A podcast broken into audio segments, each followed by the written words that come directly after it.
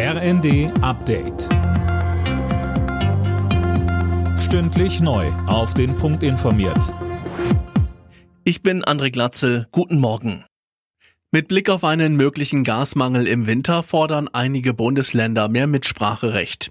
Konkret geht es darum, wer im Falle eines Falls vorrangig mit Gas versorgt werden soll, sagte Hamburgs erster Bürgermeister Tschentscher der Zeitung Welt. Mehr von Tom Husse. Sollte Gas knapp werden, hätte das erhebliche wirtschaftliche und soziale Auswirkungen, so Tschentscher. Deshalb solle die Bundesnetzagentur nicht allein über die Rationierung von Gas entscheiden.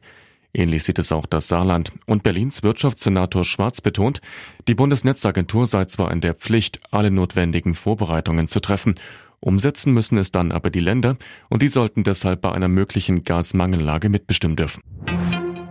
SPD und Grüne wollen in Sachen 9-Euro-Ticket offenbar nicht locker lassen. Wie die Bild berichtet, beharren beide Parteien auf einem Nachfolgeangebot zum Ticket ab September. FDP-Chef Lindner lehnt das ab und verweist auf die hohen Kosten durch das vergünstigte ÖPNV-Angebot. Die vereinbarte Feuerpause zwischen Israel und der militanten Palästinensergruppe scheint bislang zu halten. Kurz nach Mitternacht ist sie in Kraft getreten. Zuvor hatte Israel einen Luftangriff geflogen. Philipp Nitzig. Nur fünf Minuten vor Beginn der Waffenruhe bombardierte Israel noch Ziele im Gazastreifen. Es war der vorerst letzte Angriff einer Eskalation der Gewalt, die am Freitag ihren Lauf genommen hatte.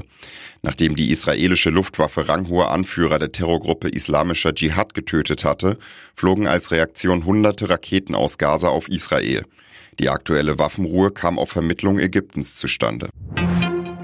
Aufsteiger Schalke hat zum Saisonauftakt in der Fußball-Bundesliga eine Niederlage kassiert. In Köln verloren die Gelsenkirchener in Unterzahl mit 1 zu 3.